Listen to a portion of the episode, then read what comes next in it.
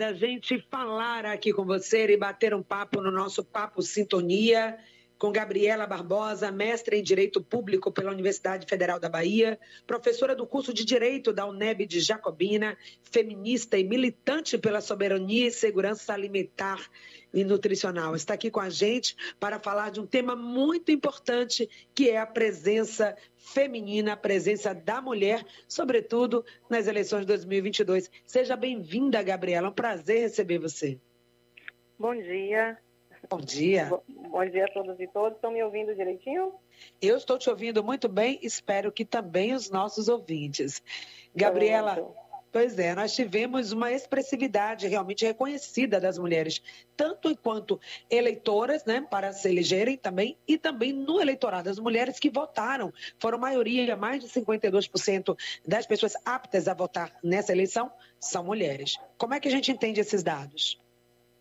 Então, é, bom, eu reconheço de que, de fato, né, nós estamos tendo, ao longo dos anos, um, um, aumento significativo, eu diria, se bem que precisamos ter mais, né, aumentar mais esse processo político de, de investidura das mulheres na política, mas eu considero que é um momento histórico muito importante né, para o Brasil, sobretudo depois, ainda, mesmo que perdemos, na verdade, a nossa primeira presidenta mulher, né? Eu digo assim que em 133 anos de República Brasileira, nós tivemos só uma mulher na presidência, é, e essa mulher, inclusive, foi vítima de um golpe de Estado, isso acho que já está claro para todos e todas, mas é, o que importa é que nós, mulheres, né, não desistimos de ocupar os espaços de poder e precisamos cada vez mais, né, a cada eleição, reforçar a nossa participação nos espaços da política inclusive porque é, dessa eleição de 2022, em relação à eleição de 2018, por exemplo, em relação à Câmara Federal, nós tivemos um aumento ainda um pouco tímido de 2,7% né, das parlamentares eleitas, mas ainda assim estamos aumentando, estamos em ascensão. Mas o que é um pouco contraditório é o fato de sermos a maioria da população brasileira e sermos a maioria do eleitorado. Né? Então, esse número também de maioria deveria se refletir na própria representação, né? na condição realmente de mulheres eleitas. Mas é, eu acho que as mulheres deram um show nessas eleições. Né? Como somos maioria do eleitorado e maioria também da população, as mulheres disseram né, o que, é que elas querem nessas eleições. E a gente sabe que são é, os votos mais progressistas, inclusive, são é, é, conferidos por mulheres nas urnas. Então, eu parabenizo, agradeço a todas as mulheres, sobretudo as mulheres nordestinas, as mulheres baianas, né, por esse show de democracia. E para nós nunca foi fácil. Nosso processo histórico sempre foi difícil, né, para que a gente chegasse a essas estruturas de poder. Muita luta, muita batalha foi travada, mas a gente não pode dar mais um passo atrás, é daqui para frente, né? Então, eu considero, apesar do número ainda um pouco tímido da representação feminina, mas nós estivemos em massa nas urnas, né, dando aí a nossa, a nossa contribuição para melhorar e tentar reconstruir esse país. Exatamente, são pequenas evoluções, né? Que a gente já vai percebendo que já está acontecendo uma mudança do cenário geral, as mulheres chegando mais, ocupando mais esse lugar e se sentindo mais empoderadas. Nós vimos, inclusive, no maior cargo né, é, da, da, eleição, que é da presidência da República, duas mulheres disputando ali lado a lado e com muita firmeza, com muita segurança, né, trazendo muita coerência no seu discurso. E o que se reverberou, né, que teve o um impacto no resultado das eleições, né? Essa, uma mulher aí no terceiro lugar aí das, das, entre os mais votados e mostrando o poder e que a mulher pode sim estar nesse lugar ali disputando lado a lado com o homem e de uma forma firme e muito segura. Foi muito interessante ver isso, né? Assistir isso. Isso.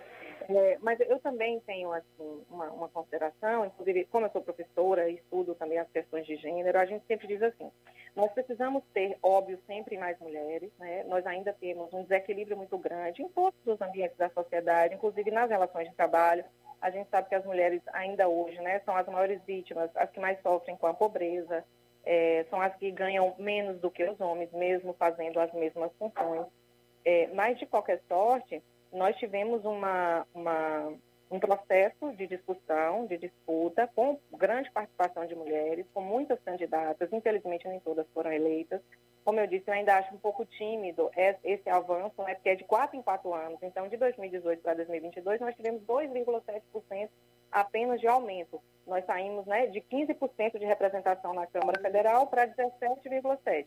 Ou seja, éramos 77 mulheres em 2018 eleitas, agora somos 91. Claro que isso é muito bom, mas a gente precisa reforçar mais esse processo político para que nós possamos andar mais rápido né, nessa ascensão. Existe um dado é, internacional que diz que nós, se a gente continuar nesse mesmo ritmo, nós vamos demorar 50 anos para conseguir a paridade de gênero, a equidade de gênero dentro do processo político no Brasil. E o Brasil, infelizmente, ele ainda lidera um ranking muito baixo né, de participação feminina na política. Nós temos, por exemplo, dos 193 países que compõem a ONU, a Organização das Nações Unidas, é, nós temos o Brasil ocupando, é, está no, no 146 né, de lugar. Então, nós somos ainda né, estamos bastante atrasados em relação a outros países que têm uma representação feminina muito maior. Inclusive, na América Latina, países como Cuba e México têm um desempenho de paridade de gênero na política muito maior do que o Brasil.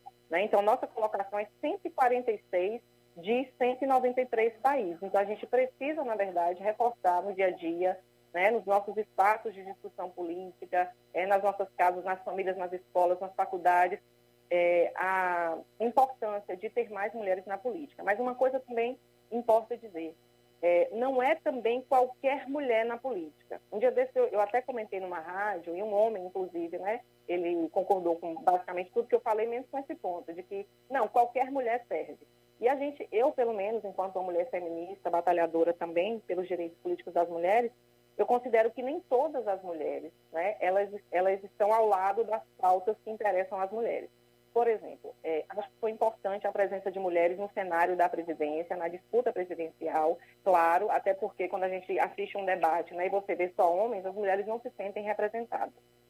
A gente também tem que ter memória histórica e reconhecer que, apesar das duas candidatas se colocarem né, enquanto mulheres nesse cenário, elas também votaram a favor do impeachment, que a gente chama de golpe, contra a presidenta Dilma Rousseff, que foi a primeira mulher a chegar à presidência do Brasil, que não cometeu crime algum, isso já está aprovado, inclusive recentemente os processos foram arquivados, concluindo-se que não houve nenhum crime de responsabilidade, a gente sabe que foi um grande golpe né, para roubar os recursos naturais do Brasil, e infelizmente, por exemplo, a candidata que ficou em terceiro lugar no panorama nacional, ela votou pelo impeachment da presidência.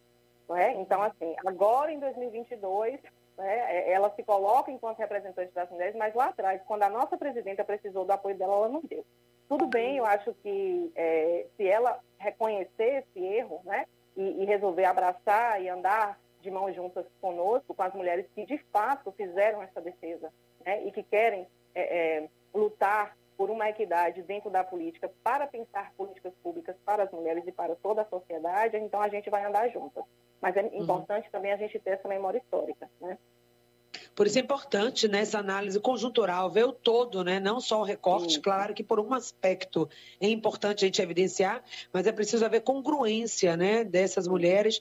Essa questão da mulher votar em mulher, mulher acreditar em outra mulher também a ocupar esse cargo. Muitas vezes a gente ainda pensa, enquanto mulher, que ah, mas realmente é, esse é um lugar do homem. O homem lida melhor com questões de decisões, com questões mais pragmáticas. Nós mulheres somos mais essa é a crença geral, né? mais emotivas, é, pensamos muito com o coração, como se sentimento não tivesse que estar também, emoção, equilíbrio, é emo é, educação emocional, pensamento também, não só cérebro, mas também sentir né, essa questão da empatia não fosse um elemento importante para quem está em cargos de decisão.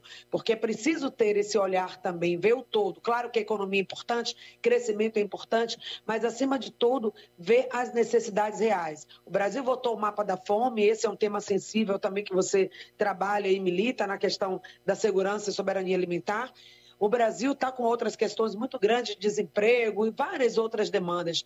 E o povo está sofrendo, precisando desse olhar também atencioso, cuidadoso, que a mulher também traz isso quando ela está em cargos é, de mais poder.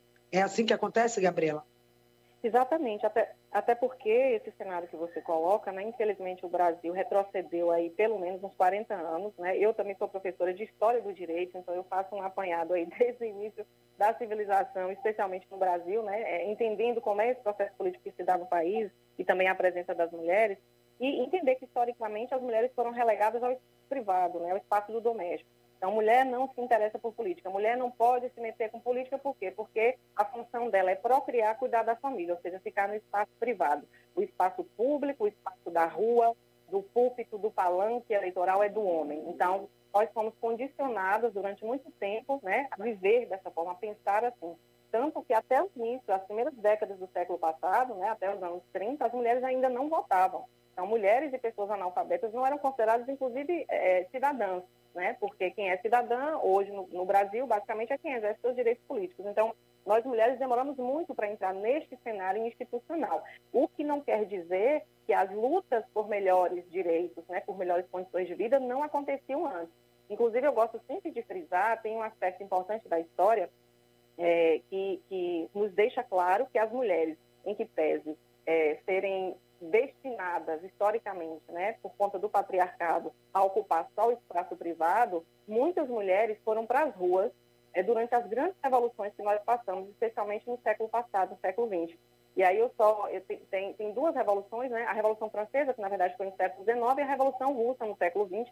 Elas foram iniciadas por conta da indignação feminina, né? Então as mulheres que não aguentavam mais ver seus filhos, suas famílias, seus companheiros, companheiras passando fome, né, tanto lá na França quanto aqui na Rússia, elas de fato resolveram não basta ir para a rua né, exigir melhores direitos. E assim ficaram duas grandes revoluções que marcam a história do Brasil, que é a Revolução Francesa e a Revolução Russa. E por que isso? Se a gente for pensar historicamente, hoje em dia, essa leitura ainda é uma leitura muito real. Existe um fenômeno que a gente chama na universidade, a gente estuda, que é a feminização da pobreza. Né? A pobreza tem cara de mulher, infelizmente. Quando a gente vê esses altos índices, os índices que você coloca aí de fome, desemprego, é o Brasil que tinha saído do mapa da fome em 2014 e volta agora com 33 milhões de pessoas sem ter acesso à comida. E eu só imagino que dentro dessas 33 milhões de pessoas tem um monte de crianças. E você vê uma criança com fome, isso não é digno, isso não é justo. Quando a gente vai perceber qual é o recorte de classe, de raça e de gênero, são mulheres são mulheres de periferia e são mulheres negras. Então, esse fenômeno a gente chama de feminização da pobreza. A pobreza tem atingido muito mais a vida das mulheres, né? Então, por isso que é importante que nós ocupemos esses espaços, e não só da política institucional, mas no nosso dia a dia, as mulheres no sindicato, as mulheres dentro das universidades, dentro das suas igrejas, né? Que a gente possa, de fato, pensar que esse fenômeno atinge mais a vida das mulheres e que, por conta disso, a gente precisa fazer uma força-tarefa né, bem maior para poder erradicar, porque aí a gente está melhorando a vida das mulheres e da população todo. Afinal de contas, né, quem bota as pessoas no mundo né, é, são as mulheres. Homens e mulheres nascem a partir de mulheres. Então, a gente precisa proteger a vida das mulheres para, assim, proteger também a vida de toda uma comunidade. Exatamente. Está atenta, né, mulheres que vão votar. Ainda temos segundo turno no cenário nacional, estadual, aqueles candidatos que realmente estão sensíveis à causa da mulher. Porque essa questão da subrepresentatividade da mulher nos cargos de poder tem esse impacto, né? Quem vai estar lá te representando, defendendo as suas causas, questões que são sensíveis à mulher e só uma mulher ou aquele homem também mais sensível, mais atento vai ter. Nós tivemos aí a questão da, da pobreza menstrual, que foi um tema bem debatido, polemizado, e outros temas relacionados ao universo feminino que, tendo mulher nos representando, esse, essas demandas podem ser levadas à frente, é pelo menos o que a gente espera. Por exemplo, na Câmara Federal do Paraná, esse ano, gente, nós tivemos 10 mulheres. Essa foi a primeira vez que a bancada feminina teve esse número expressivo em quase 170 anos de história. Então, são é, cenários que vão se modificando. Queria que você falasse um pouquinho sobre isso. O que, que a subrepresentatividade de mulheres no cenário de poder impacta em relação à saúde, bem-estar e qualidade de vida dessa população? A invisibilidade, né? As nossas pautas elas ficam invisíveis se a gente não tem a nossa cara lá sendo representada. Primeiro que as mulheres quando veem um, um parlamento, né, basicamente formado por homens, homens mais velhos, é, homens brancos, que é esse o cenário, por exemplo, que a gente tem na Câmara Federal e que infelizmente ainda se reproduz e se manteve nessas eleições agora de 2022, é, a gente não tem essa relação de pertencimento, né? Olha, eu não estou ali. Então, se não tem alguém como eu, é porque eu não posso chegar, né? Assim como as mulheres negras. Então, se a gente está falando que já é difícil para as mulheres em geral, ainda mais para as mulheres negras, ainda mais para as mulheres trans, né? E nós tivemos esse ano, felizmente, é, duas grandes é, eleições, né? Que foram muito importantes, de duas mulheres trans na Câmara dos Deputados e das Deputadas, que é a deputada Érica Hilton, é, do pessoal de São Paulo, e a deputada Dula Salabert, que é do PDT de Minas Gerais. Então, é, é, é importante abrir esse caminho, porque as pautas que nos interessam, elas são percebidas por nós no nosso dia a dia, mas muitas vezes não são refletidas lá. Né? É claro que nós temos companheiros e temos representantes políticos homens que também se sensibilizam com essas causas, com essas questões, né? E, e, obviamente, se eu estou diante de um homem que defende as pautas das mulheres e diante de uma mulher que está na política, mas que defende a pauta patriarcal e do machismo, eu vou me aderir a esse parceiro, que vai defender as minhas pautas, né, porque ele está a favor dos direitos das mulheres. E eu digo isso, sabe, que, por exemplo, o presidente da República tem aí uma, uma, uma um, um, conglomerado né, de apoios, inclusive femininos, simplesmente vai de encontro, né, na contramão da proteção dos direitos das mulheres. Então, quando ele vai em cadeia nacional e diz para uma deputada que ela é, não, não, só não vai ser estuprada porque é feia, né? porque as mulheres, elas, é, a, a, filha, a única filha que ele teve é fruto de uma fraquejada, né? E você vê que tem deputadas e senadoras que estão ao lado dele defendendo isso, como a que foi eleita, inclusive, lá no, no em Brasília, agora que foi a Damares, é, isso não me representa. Ao lado dessa mulher, eu, não eu prefiro estar ao lado de outros companheiros que defendem uhum. as nossas pautas, né? Sim. Mas, obviamente, que a nossa presença, ela é muito mais impactante. É, são poucas as mulheres também, né, que defendem essas pautas conservadoras. Eu acho que a maioria das mulheres querem, de fato, o bem e a promoção de direitos. Tá, eu quero voltar também aqui, antes da gente encerrar, falar um pouco como a gente muda né, cenário, estímulo à participação feminina, de onde vem, porque toda ação, todo movimento, todo pensamento vem de crenças. Então, historicamente, essa mulher ela foi desestimulada a acreditar nela mesma, acreditar no seu poder interno, acreditar que ela pode, ou a acreditar que ela tem lugares reservados para mulheres, que ela não deveria estar em lugares que são, assim, majoritariamente de homens. Então, como é que a gente muda isso? Como é que a gente pode ir revertendo essa história, estimulando as mulheres a assumirem o seu protagonismo, não só no mundo da política, mas no cenário do empreendedorismo, de todas as áreas, na cultura, de todas as áreas. Como é que a gente eh, faz para trazer essa mulher para todos os cenários, lugar de mulher onde ela quiser? É, eu, eu, assim, vou, vou falar do, do, do, campo que me, né, que me interessa mais, assim, especificamente, porque é meu campo de trabalho, que eu acho, existem vários, vários caminhos para a gente conseguir isso, mas inclusive no nosso dia a dia, é, no processo dentro da nossa própria casa, da nossa formação das nossas crianças, até porque boa parte das professoras de educação infantil são professoras, né? As antigas normalistas aí.